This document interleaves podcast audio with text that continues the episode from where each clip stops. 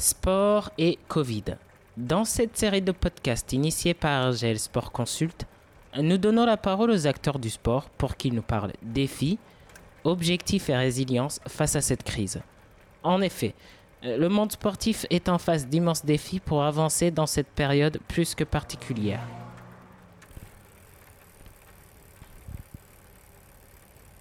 Pour ce premier épisode de la série, nous avons l'immense plaisir d'accueillir Marion Clignet, championne mondiale et médaillée olympique cycliste, qui représente l'Association féminine française des coureurs cyclistes. Elle nous partage en toute franchise son expérience professionnelle et personnelle sur le cyclisme féminin, son évolution et l'impact perçu du Covid. Je suis Michael Guamaeke, votre présentateur, et je vous laisse sans plus attendre avec le début de l'entretien. Bonjour Marion Clignet et merci d'avoir accepté cette invitation. Ben, bonjour, euh, bonne année, meilleurs vœux et avec grand plaisir. Merci. Euh, alors, pouvez-vous nous rappeler la raison d'existence de l'Association des coureurs cyclistes françaises et en quoi elle œuvre dans le paysage cycliste français?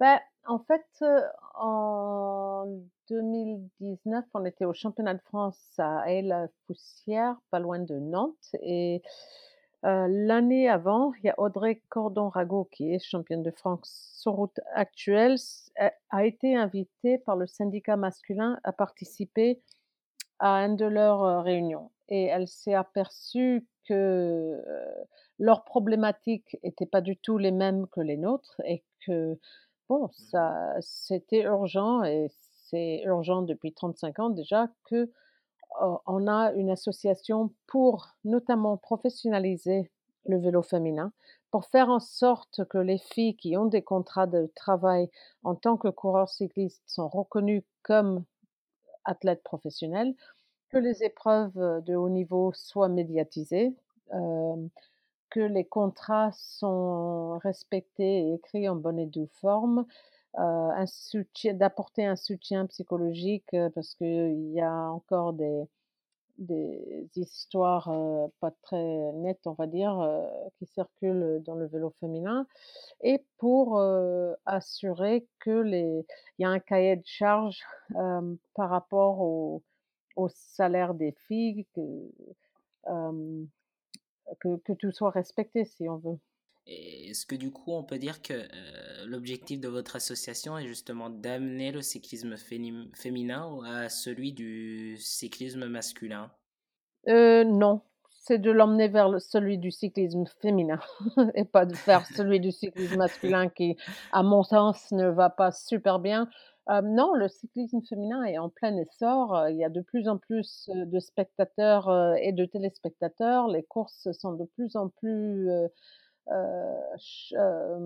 belle à voir. Et puis, bon, l'année prochaine, ou cette année déjà, il y aura, apparemment, il y aura 20-25 heures de courses féminines télévisées. Il y aura un premier Paris-Roubaix. L'année prochaine, il y aura un tour féminin.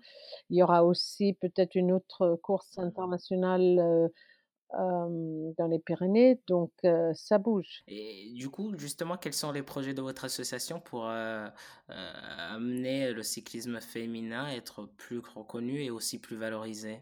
Bah, Une de nos premiers grands objectifs, c'était de légitimer, si tu veux, le cyclisme féminin euh, française en mettant... au début, on voulait que les filles qui ont des contrats de travail, c'est-à-dire que alors, en 2020, c'était la première année dans l'histoire du cyclisme féminin qu'il y avait ce qu'on appelle un World Tour féminin avec huit équipes World Tour. Ça veut dire que ces huit équipes mmh. avaient un cahier de charge assez strict pendu par l'UCI donc, il fallait que les filles touchent un salaire minimum avec l'objectif de monter en salaire sur les trois ans suivantes pour que, après trois ans, leur salaire égale celui des équipes masculines en deuxième division.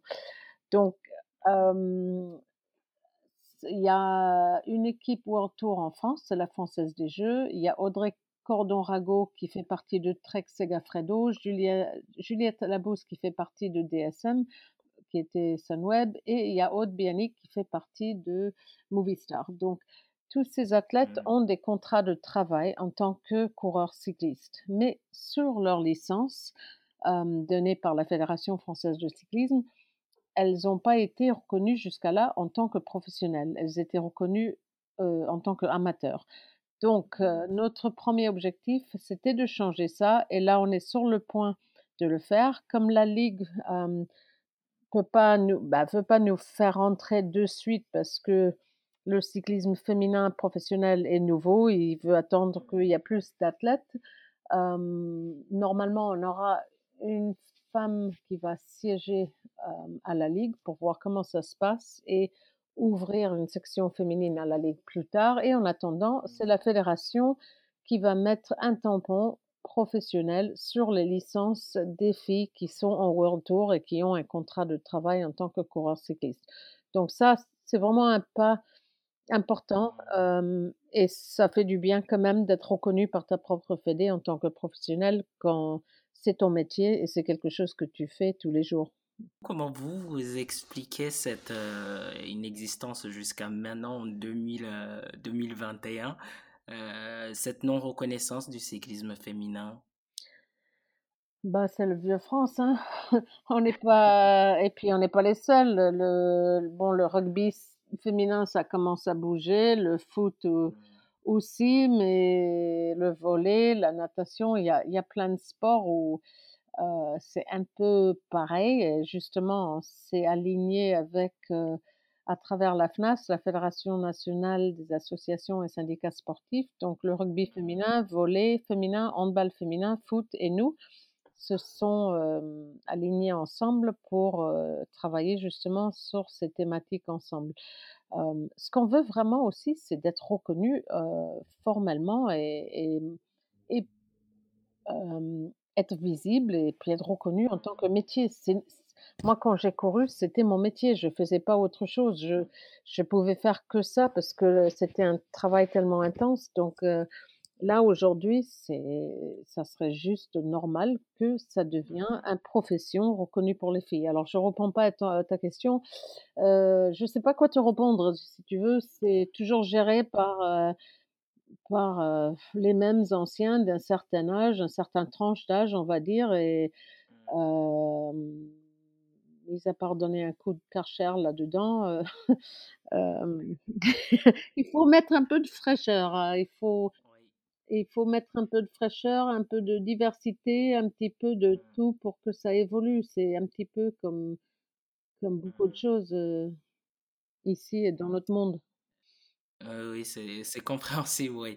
Hem, heu, pour parler un peu de la crise sanitaire, actuelle, est-ce que est-ce qu'elle a un impact sur, sur vos activités, sur l'activité de, de l'association, heu, coureurs cyclistes française? Bah, ça nous a permis quelque part d'être créatifs, et de de créer des nouveautés donc c'était notre. 1re année d'existence donc on a organisé des réunions sur Zoom avec les athlètes, avec les organisateurs de courses en France, avec les managers des équipes pour les connaître, pour se faire connaître nous et pour savoir comment eux, ils vivaient la crise sanitaire, comment ils vivaient le. 1er confinement notamment, heu, au mois de mars. C'est quand on a vu les athlètes, on les a proposé des heu, des activités. On a fait une sortie ensemble sur Zwift, c'est une, hem, un monde virtuel dans lequel on peut faire du vélo, donc on s'est retrouvés là-dessus.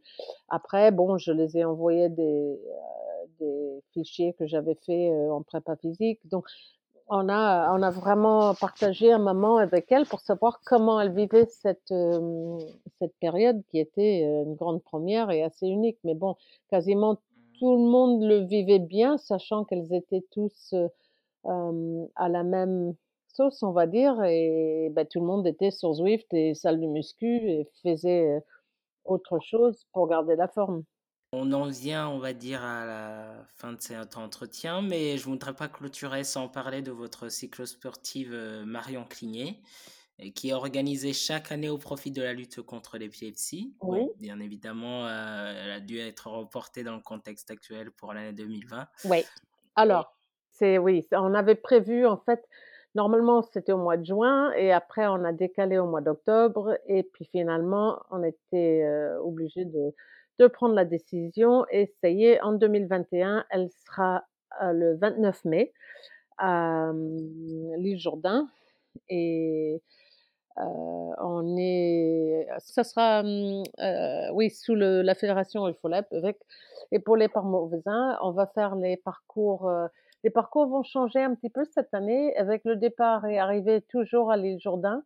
Mais on a ajouté un parcours non chronométré, donc ça sera plutôt un rando de 50 kilomètres pour ceux qui sont pas vraiment esprit, heu, compétition, chronomètre et cetera et il y aura toujours les les parcours de 35 kilomètres, de 80 et de 124. Pour finir, justement par rapport à votre ski cyclo-sportive, est-ce que, heu, cette crise-là vous a obligé à revoir un peu vos ambitions? Il me semble que, heu, si je dis pas de bêtises, heu, ça sert à lever, des alors fonds pour, le l'idée en fait, c'est qu'il y a 2 écoles qui sont dédiées à des enfants qui ont l'épilepsie, des épilepsies assez sévères en France. Il y en a une en Bretagne qui s'appelle Toul-Arquat et il y en a une à Léguévin qui s'appelle Castelnouvel.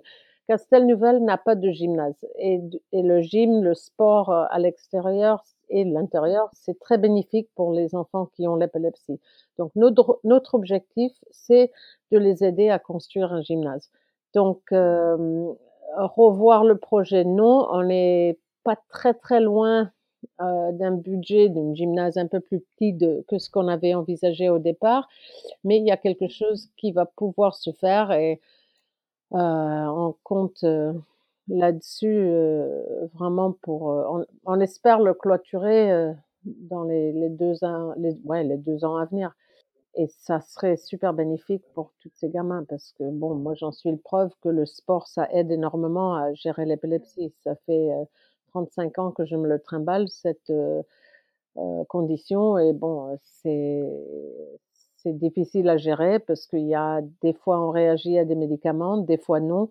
Si tu les sens venir, ce qui est mon cas, tu peux te mettre en sécurité. Si tu les sens pas venir, bah, tu peux te faire très mal. Merci Marion Clignet pour, heu, pour vos éclairages et vos éclaircissements sur, heu, votre association de coureurs sportives et votre cyclo-sportive. Ben, merci à vous et viens, v venez venez le faire, même si vous êtes pas cycliste, c'est pas grave, venez, il y a une ambiance de ouf et puis ça ferait plaisir de mettre un visage sur le nom. C'est pas faux. Merci encore, heu, de cet entretien madame Clignet. Ben, merci à vous. Et c'est sur ce vibrant appel de Marion Clignet que se clôture ce podcast. Retrouvez toutes les modalités d'inscription à la cyclo-sportive au profit de la lutte contre l'épilepsie, la Marion Clignet, sur la page Facebook du même nom. Vous pouvez également contacter l'Association française des coureurs cyclistes sur leur page Facebook. Merci chers auditeurs d'avoir été avec nous. C'était Michael Guamaeke pour RGL Sport et on se dit à bientôt.